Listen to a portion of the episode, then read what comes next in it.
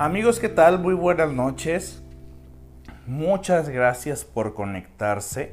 Estamos en una transmisión más hoy día lunes 14 de noviembre del año 2022.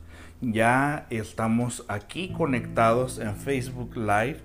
Por si usted me está escuchando otro día que no sea el que acabo de mencionar y que Tal vez esté viendo usted este video en la plataforma que también me encuentro que es YouTube y en Spotify que tal vez a algunas personas les parece un poco más cómodo pues el conectarse en estas otras plataformas y que eh, les es más agradable estar escuchando pues este live, este podcast que realizo, que realiza un servidor semana a semana, pues con diversos temas de eh, psicoanálisis para la vida, para la vida cotidiana. Entonces, eh, me gustaría que me compartieran ustedes, por favor, desde dónde me están eh, escuchando, lo cual ya saben que a mí me encanta que en los comentarios me hagan el favor de decirme desde dónde se encuentran conectados, lo cual eh, me genera bastante eh, gratitud. ¿Vale? Aymara Ruiz dice hola hola, Grace Cortés dice perdón, bonita noche, un gusto saludarte. Grace Cortés, ¿qué tal? Que pases muy, muy buenas noches, muchas gracias por conectarte. Eh, muchas gracias a las personas que ya se encuentran aquí.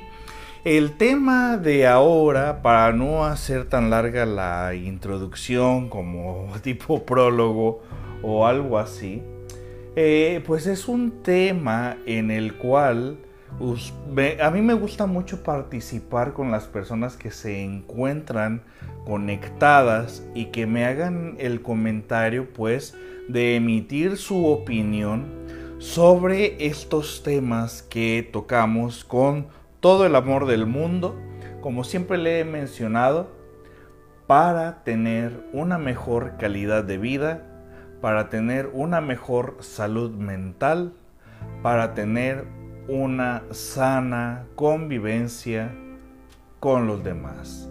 Este es el objetivo. Ahora vamos a tocar un tema eh, que es muy específico es un tema muy, muy específico que hace ya muchos meses yo había tocado el tema de la mamitis y, y la papitis, el cual usted puede escuchar ese podcast revisando pues obviamente en el listado que yo tengo en Spotify o en YouTube donde hablé sobre esos temas muy específicos, eh, que obviamente está inmiscuido eh, hablando desde un, este, desde un tema de análisis, pues un Edipo muy pronunciado y que evidentemente se mostraría que no se encuentra del todo resuelto. Este tema es bastante similar y me refiero porque el tema de hoy lleva como título Personas que se casan, pero que no se quieren separar de sus padres. Estamos de acuerdo los que estamos aquí presentes en esta noche, estaremos de acuerdo que hay un dicho que dice que el que casa que el que se quiere casar, el que se casa, casa quiere. Y que casados es casa de dos. ¿Estamos de acuerdo con ese dicho? De hecho, yo hasta he llegado a hacer la, pregunta de qué es lo que les parece a ustedes, qué es lo que le parece a ustedes, pues eh, la experiencia de haber vivido con los suegros, y bueno, algunas personas me han hecho el, han hecho, eh, el favor de, hacer sus comentarios en, mis posteos Algunos platican unas experiencias muy agradables, otros platican experiencias muy desagradables.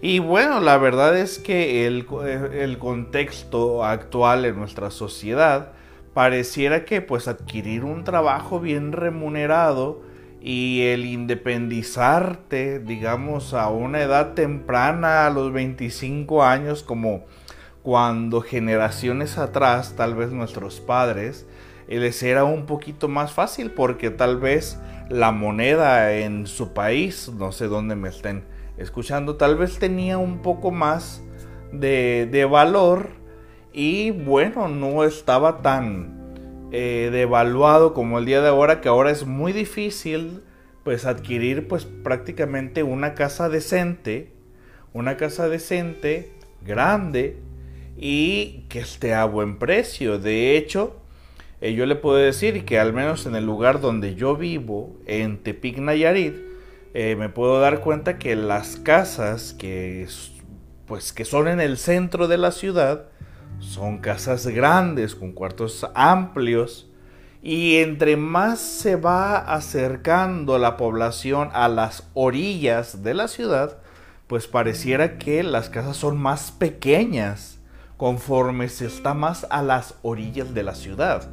Entonces, eh, y luego el conseguir créditos y todo esto, pues prácticamente toda una vida es para pagar una casa, ¿no? Eh, trabajas toda una vida para adquirir un patrimonio.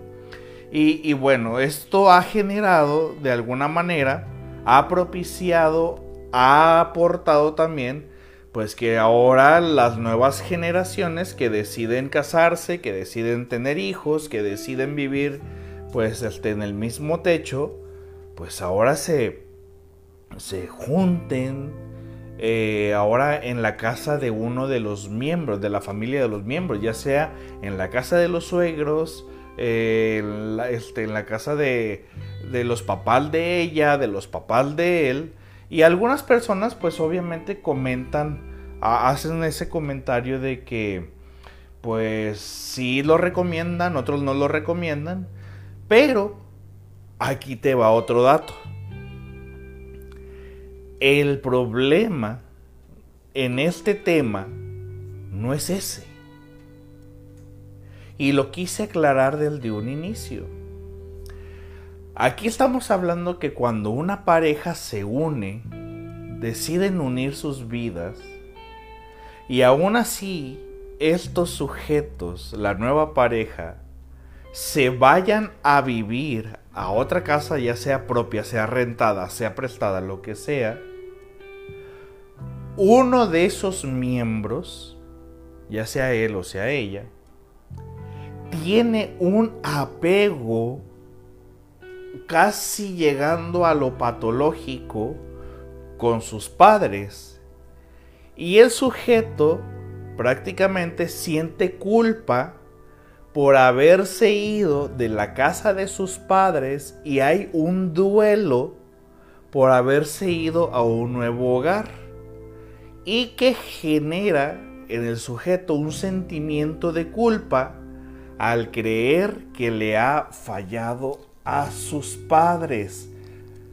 Estamos de acuerdo también, y esto tal vez usted lo va a mencionar tal vez lo perciba del de mí como una opinión personal, pero al menos en el país donde yo vivo, que es en México,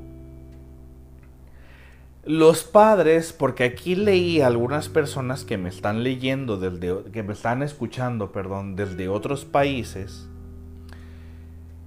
al menos en México pareciese que se tiene una cultura de el criar a los hijos para que se queden en casa.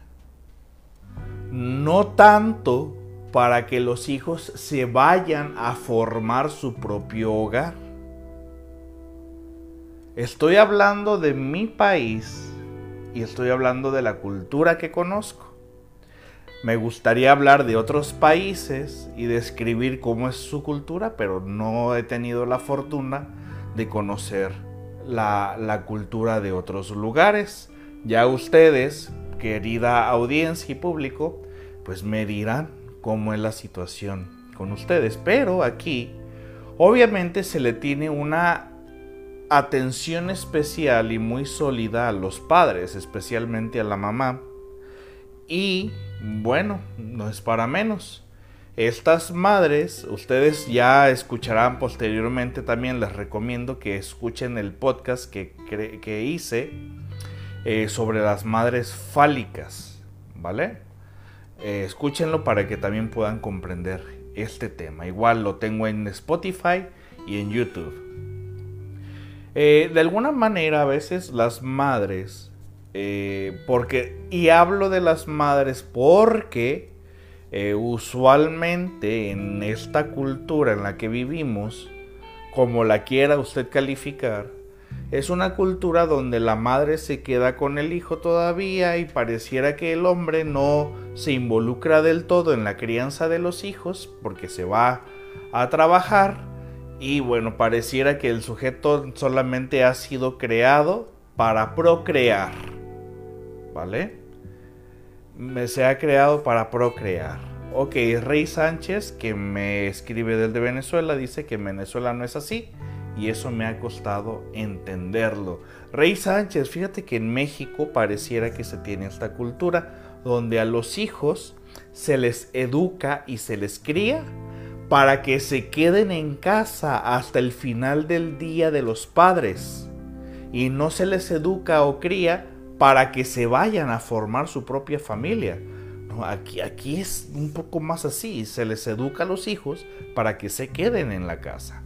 Bueno, entonces, eh, eh, se genera este sentimiento de culpa, como les estuve mencionando, porque el hijo o la hija que se ha casado, pues ahora, pues todo aquello, fíjate bien, fíjate estos comentarios, ¿eh? fíjate todos estos comentarios de yo que te di la vida, así me pagas, yo que siempre estuve contigo, yo te pagué tus estudios, o sea, es como el echarte en cara. Obviamente estoy hablando de una manera muy generalizada. Claro que obviamente en todos los casos no es así.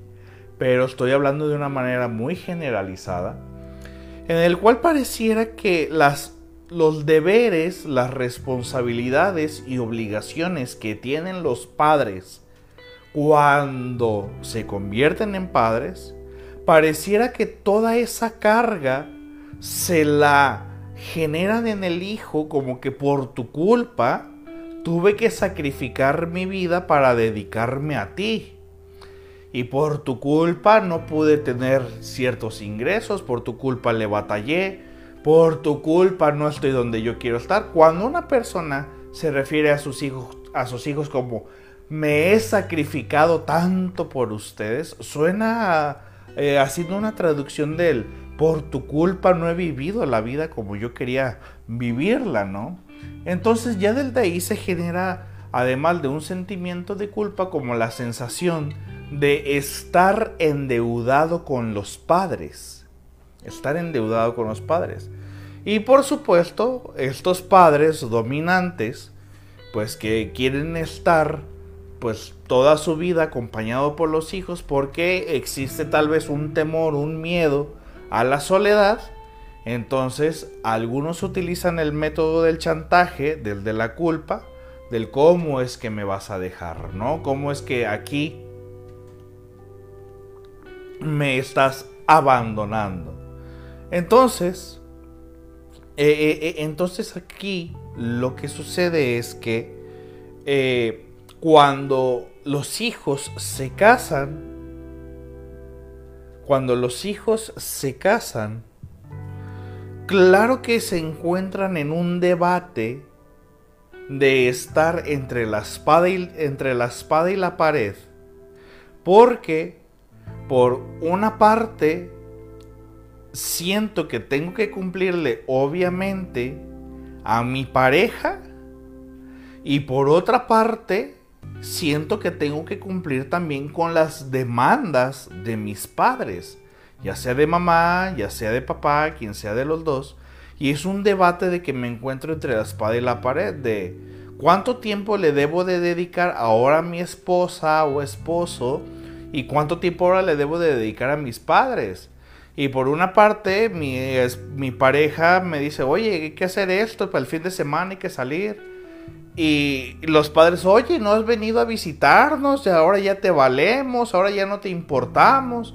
Obviamente intentando ejercer esa presión de que, oye, eh, pues sí, estoy con mi pareja, pero mi familia, mis padres, mis familia, que pasan a ser familiares, eh, pues meten la presión de que pues no les estoy prestando atención y, es por eso que ahora cada fin de semana pues me la tengo que pasar en la casa de mis suegros, pues porque mis suegros le meten culpa a mi esposa y, ella tiene que cumplir con todo. Y a veces él termina, eh, digamos, pues insatisfecho de que, oye, ¿por qué nada más visitamos a tu familia, a la mía no?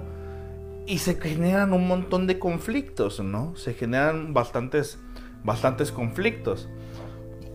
Para todo esto, eh, no estamos hablando de que... Es que es muy fácil irnos a juzgar y decirle a una persona, es que tiene mamitis, tiene papitis, no puede dejar al papá, no puede dejar a la mamá, es que todo le resuelve. Por supuesto que estamos hablando que para llegar a este punto del depender emocionalmente de los padres, aunque tú seas una persona independiente económica o financieramente, pareciera que tu una estabilidad emocional pues depende todavía de la aprobación de los padres, ¿no? Y que, ay, que mi mamá ya se enfermó porque pues me fui o porque no la vine a visitar o porque tal cosa y que mamá se siente abandonada y esa es una tarea que tiene que trabajar mamá y que tiene que trabajar papá porque se genera en ellos el, el famosísimo síndrome del nido vacío. De que como fuimos mi esposo y yo, mi esposa y yo siempre, una pareja de padres, dejamos de ser una pareja conyugal. Nos dedicamos por completo a los hijos. Entonces el día que los hijos se van, como pareja ya no sabemos qué hacer y por eso siempre queremos tener aquí a los hijos. Porque yo no sé qué hacer de mí ahora si mis hijos no se encuentran conmigo, ¿no? No se encuentran conmigo. Bueno, casados, casa de dos, es lo que dice el dicho. De hecho, hay una canción de un grupo de punk argentino llamado Dos Minutos y así y se llama la canción Casa de Dos. Búsquenla. Eh, a mí me recordará mis tiempos de secundaria cuando ese grupo de punk rock argentino se encontraba pues de moda entre los adolescentes que en los que figuraba yo, ¿no? Así se llama Casa de Dos del grupo de la agrupación llamada Dos Minutos. Ahí si después quiere usted escuchar esa canción. Bueno, pues esposos, personas que se casan pero que no se quieren separar de los padres, por supuesto que el conflicto aquí es que cuando estas dos personas comienzan a hacer su vida juntos, obviamente el progreso y la evolución de la propia pareja comienza a ser un poco más lento o deja de disfrutarse al, este, de una manera óptima porque esta persona también puede ser por iniciativa propia, obviamente, no solamente porque los padres generen culpa, a veces el sujeto ya, ya trae la culpa integrada, ya trae la culpa incluida y él por su propia cuenta no se quiere separar de los padres, ¿no? De hecho, a veces algunos sujetos hasta llegan a comparar a su pareja con sus padres. Algunos sujetos han llegado a entrar en ese conflicto y algunos todavía más radicales o todavía un poquito más, llamaremos, utilizaré la palabra egoístas, se atreven todavía es que es que tú me quieres separar de mi familia. Oye, no, no, no, es que, oye, es que el casarnos implica que ahora tú y yo vamos a formar una nueva familia. Y en esta nueva familia pues ahora es que tú y yo vamos a comenzar a criarnos de una manera distinta, donde tus valores y los míos, pues ahora se van a mezclar para forjar ahora tú y yo a nuestros hijos. Pero, bueno, como el sujeto, o la sujeta, como le quieran llamar, la persona que se fue, pues a la casa con, a una nueva casa con su marido y que ha comenzado a identificar que por todo, todos los días, el sujeto se tiene que reportar con la mamá o con el papá, o que porque si no los papás se van a enojar, se van a molestar. El desprendimiento genera muchísimo dolor, el desapego genera muchísimo dolor. Entonces, obviamente, cuando la pareja va iniciando y que se va dando, eh, digamos, pues, pues que se acoplen, eh, digamos, cuando ambos van figurando y que las este, bisagras o que eh, la maquinaria comienza a, a, integrarse, pues pareciera que los primeros años la adaptación es muy difícil, ¿no? Porque ahora es mi cultura contra la tuya, eh, que a veces veo o considero que cuando tú haces algunas cosas lo siento como que me estás generando cierta imposición. Es por eso que algunas parejitas al inicio pues les es muy difícil el adaptarse. Y a veces antes de los dos años termina la relación de pareja pues porque no se pudo lograr la adaptación, ¿no? Bueno, entonces el sujeto aquí en cuestión, quien sea, hombre o mujer, y que todavía, yo siempre fíjese muy bien, ¿eh? ¿eh? cuando doy clases, cuando doy clases, algo que me gusta decirle mucho a mis alumnos, algo que me gusta decirle mucho a mis alumnos es lo siguiente. Lo primero que tenemos que hacer cuando eh, llega a nuestra consulta un nuevo paciente, es importante identificar, identificar dónde se encuentra el yo del paciente. ¿En dónde se encuentra? Porque a veces la persona que viene aquí su yo se encuentra en todos lados, menos en sí misma. A veces el yo de una persona se encuentra por completo, por completo en su pareja. Me he entregado completamente a ti y yo me quedé sin nada. Todo mi yo eres tú o está en ti.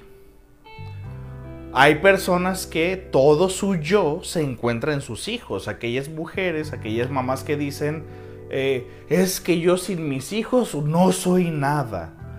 No, hombre, me muero si me faltan mis hijos, ¿no? O sea, todo su yo se ha concentrado en sus hijos. Hay gente que su yo se encuentra en el trabajo por completo. Yo sin mi trabajo no soy nada y, cierto trabajo en específico.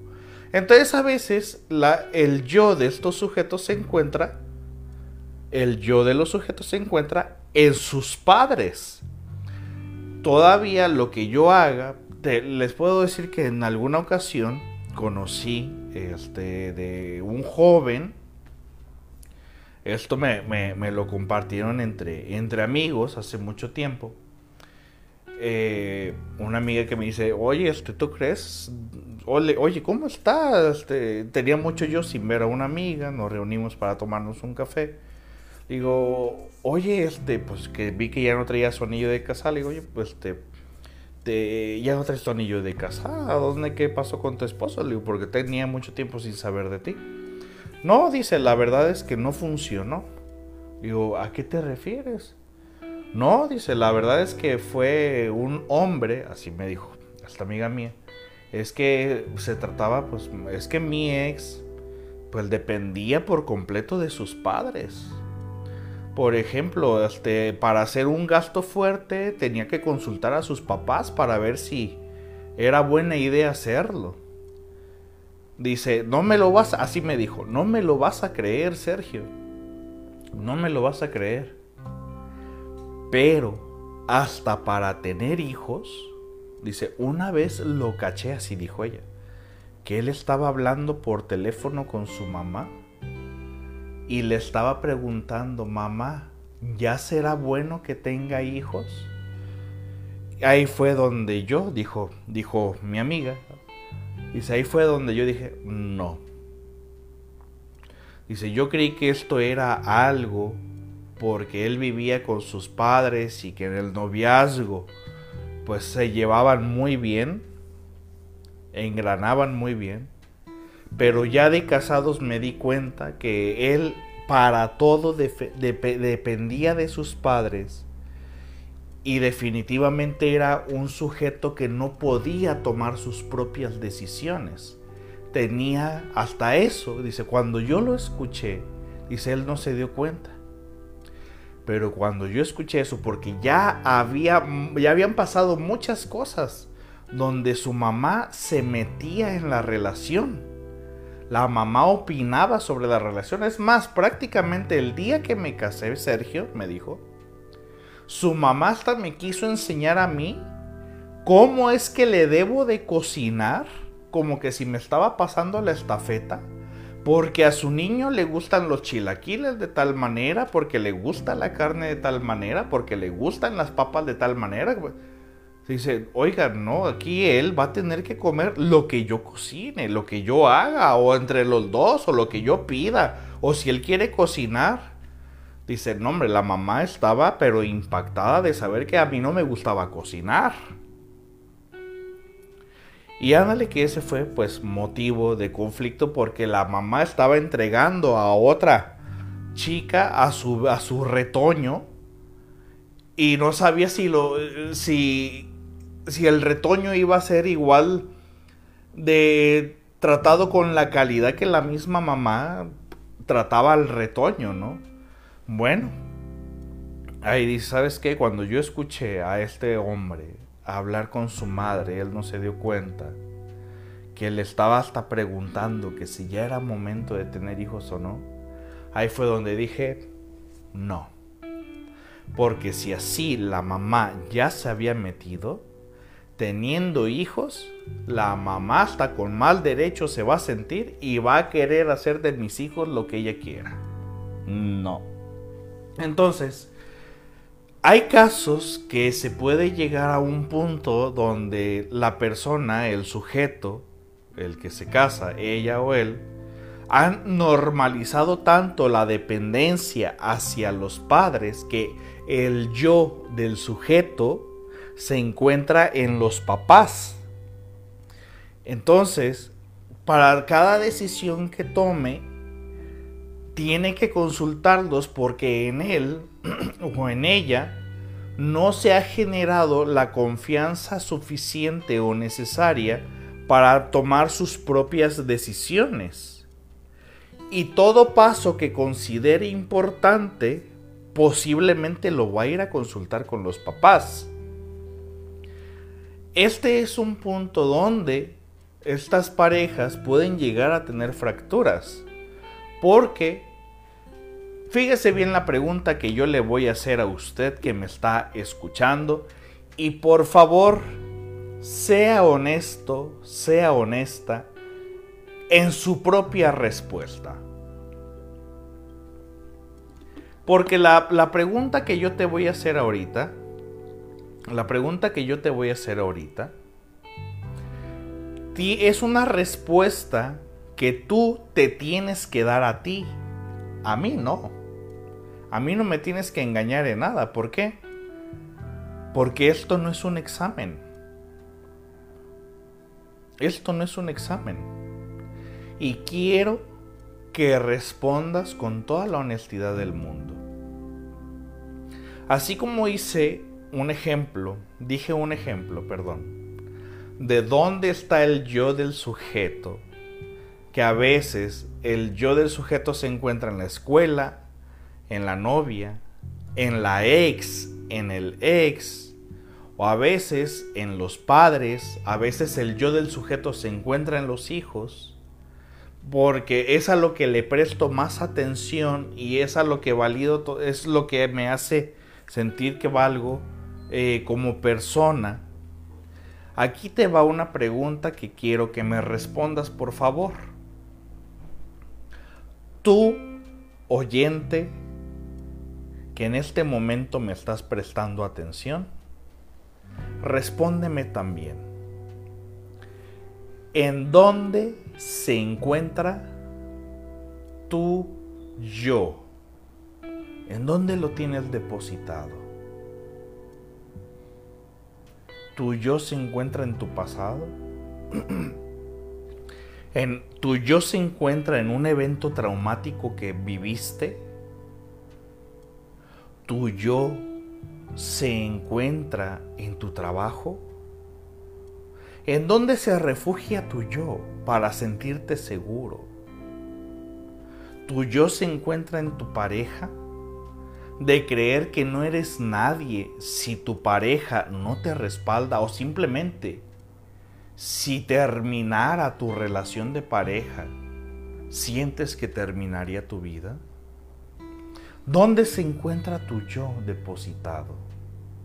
¿Tu yo se encuentra en tus padres? en tus abuelos, en tu trabajo? ¿En dónde se encuentra tu yo? Esa respuesta, querido oyente, es una respuesta que te tienes que dar a ti mismo. Y si me la puedes escribir aquí en los comentarios, te lo agradeceré para hacer esto un poco más dinámico. Pero yo siempre le pregunto a, siempre le hago mención a mis estudiantes lo siguiente. Cada que llegue un paciente, siempre pregúntese dónde está el yo del sujeto, porque nuestro trabajo será intentar devolvérselo, que el sujeto sea dueño de su propio yo. Ese es nuestro trabajo. Entonces, para esto se habrán creado obviamente varios mecanismos de defensa inconscientes que cuando un sujeto se está adaptando a un nuevo medio, a un nuevo medio, pues obviamente nuestro, eh, nuestra conciencia y nuestra inconsciencia obviamente hacen lo propio para hacer todo un proceso de adaptación a la nueva decisión que ha tomado, a lo nuevo que ha eh, intentado realizar, que es el adaptarse a un nuevo medio, a una nueva relación de pareja, a una nueva forma de vivir. Y para esto, pues, primeramente el sujeto, el sujeto, que dependerá de la opinión de los padres, de la validación de los padres para él estar en su relación de pareja, el sujeto habrá, como mencionamos, habrá introyectado todos los valores que del de pequeño, que del de pequeño, los padres se habrán encargado de otorgar para que él lleve su vida cotidiana.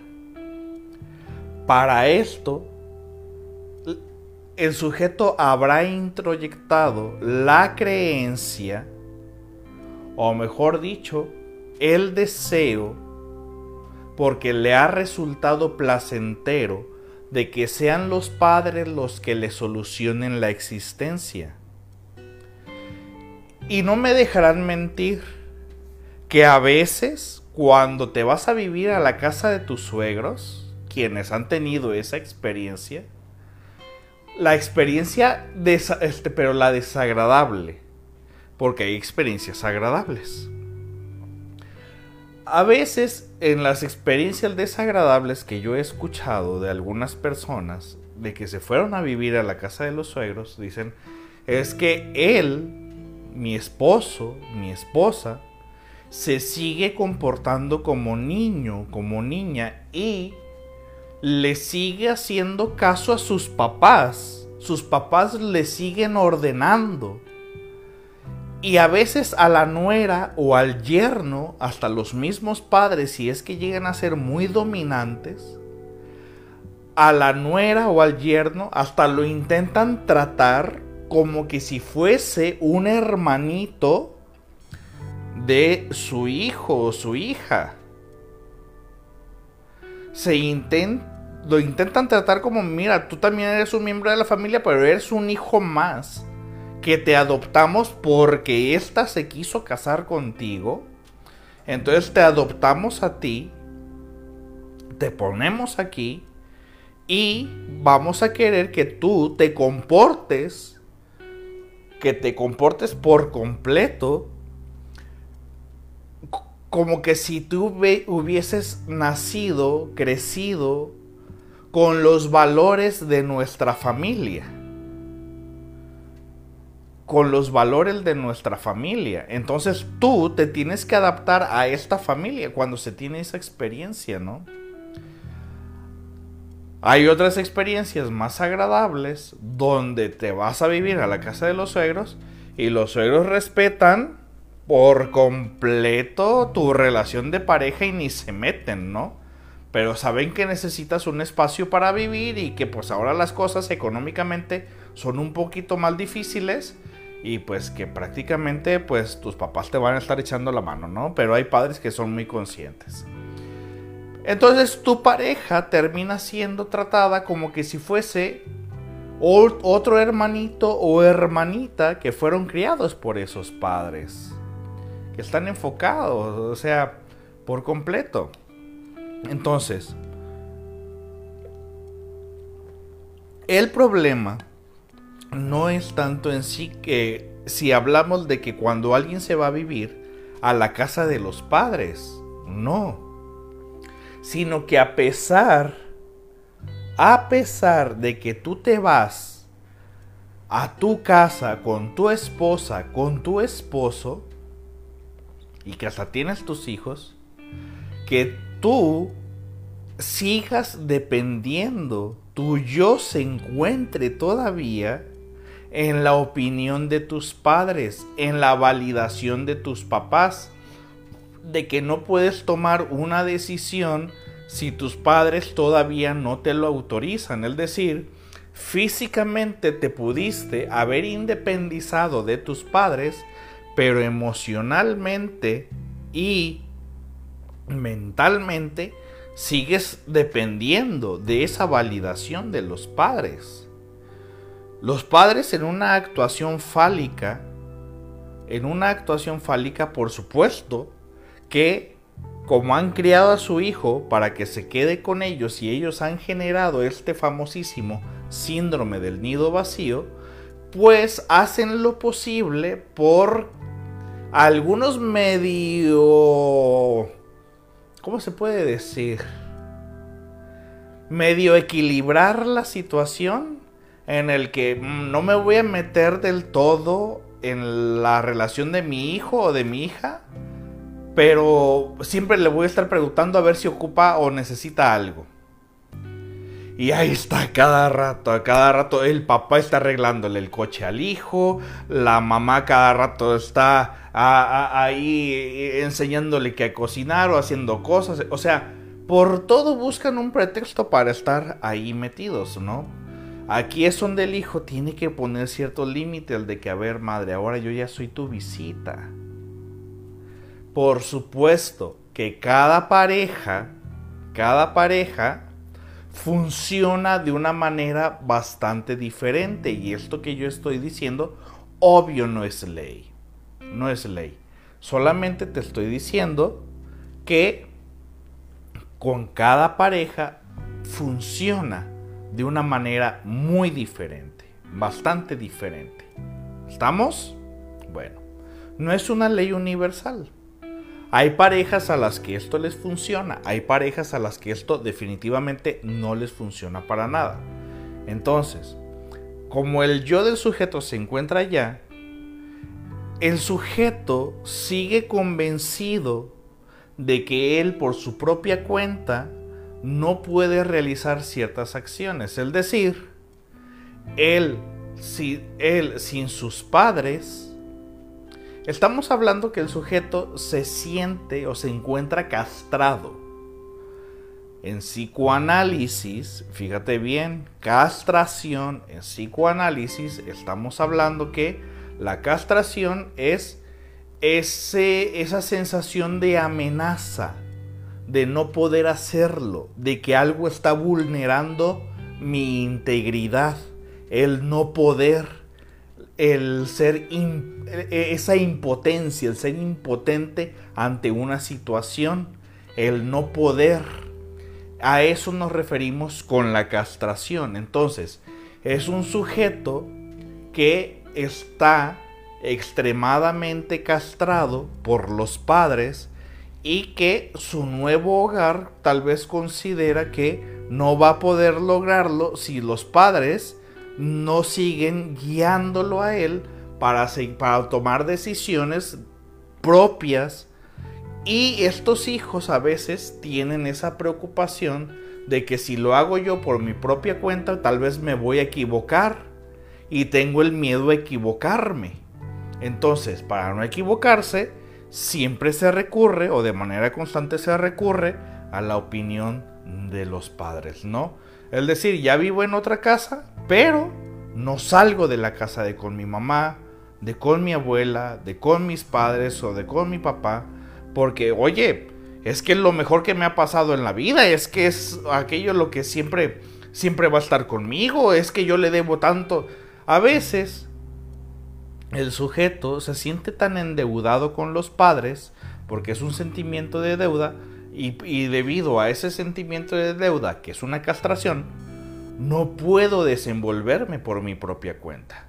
Si yo lo hiciese por mi propia cuenta, estamos hablando que el sujeto, estaríamos hablando de un sujeto que eh, de manera independiente puede valerse por sí mismo. Ahora, es importante tener en consideración el tipo de pareja que estamos eligiendo. ¿Podemos darnos cuenta? Sí podemos darnos cuenta en el tipo de pareja que estamos eligiendo. Nada más que a veces cuando recién comenzamos una relación de pareja, a veces queremos omitir algunas, como le llaman ahora, algunas banderitas rojas. Pero como ya estoy aquí, quiero continuar y no quiero que nadie, que algo impida pues mi objetivo de que ya me voy a casar y que voy a formar una familia. Y hay características en las cuales no son compatibles algunas personas. Como por ejemplo, a veces hay personas que son muy independientes porque su historia de vida les permitió ser muy independientes y de repente esas personas generan una relación de pareja con otra persona que esa persona no es tan independiente como él o como ella. Y esta persona sigue dependiendo tal vez emocionalmente o hasta económicamente de sus padres. Pero decidieron unirse porque hay otras características de personalidad que los hace sentirse unidos. Pero el que es independiente cuando le comienza a exigir independencia al que es más dependiente de los padres, es ese punto donde comienza a existir un cortocircuito en la comunicación y comienza a haber fracturas en la relación de pareja porque como yo vengo de un lugar donde de un estilo de vida que me permitió ser independiente, pues quiero que tú seas independiente igual que yo. Y aquí tampoco se está escuchando al otro que tuvo un estilo de vida diferente. Y el que es más arraigado, el que tiene más arraigada esa dependencia hacia sus padres, pues no puede acceder del todo a su pareja que es más independiente. Porque oye, también entiéndeme que también yo vengo de un sistema diferente al tuyo, donde aquí sí hay una conexión entre mis padres y yo y no puedo dar ese paso tan rápido como tú tal vez lo pudieses dar porque tú tienes una historia de vida más independiente que la mía.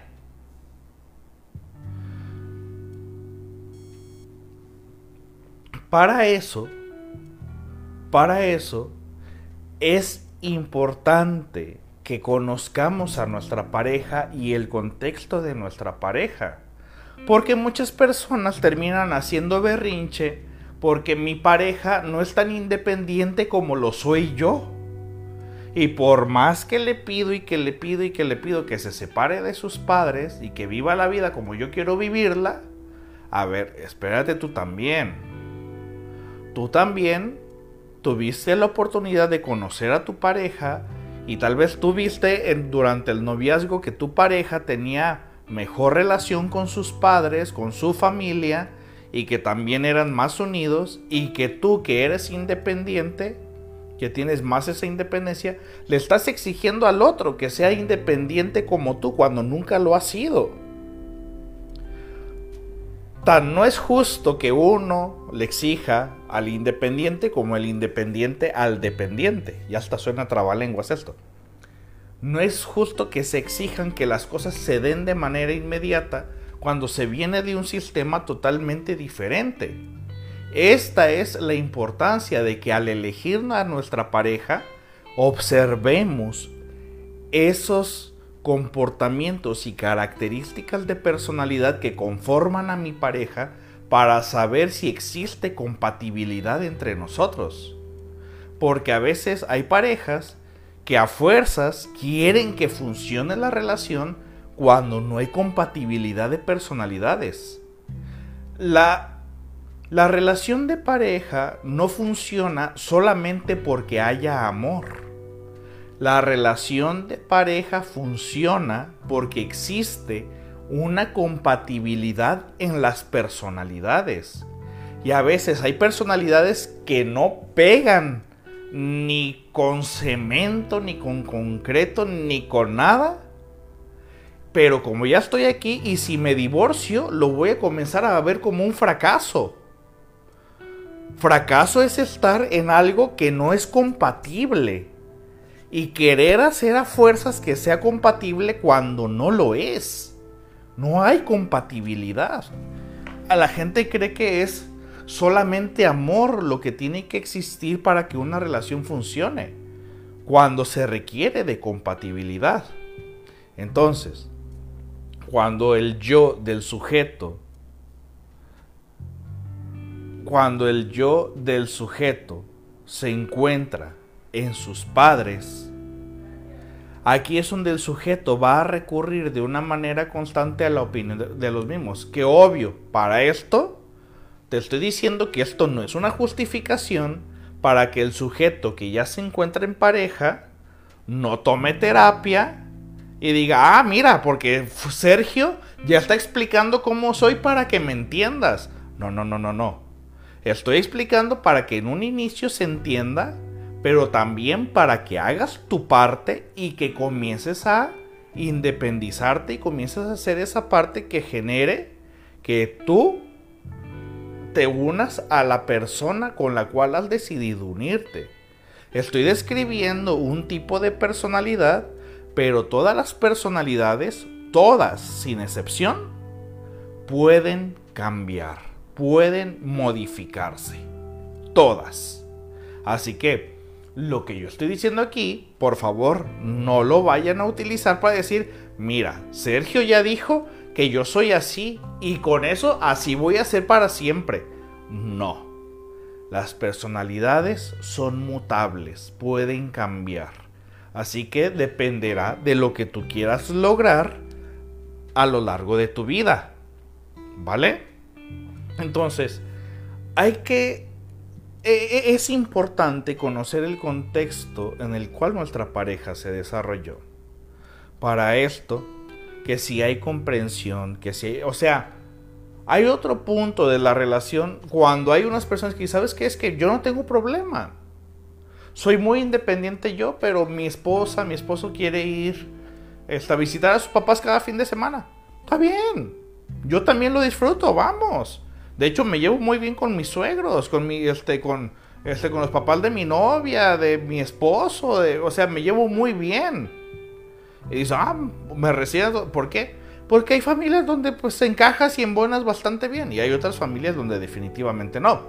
Bueno, entonces, para estar hablando nosotros de esta situación que ya llevamos 50 minutos, ya vamos a terminar con el live, hay que tener en consideración lo siguiente.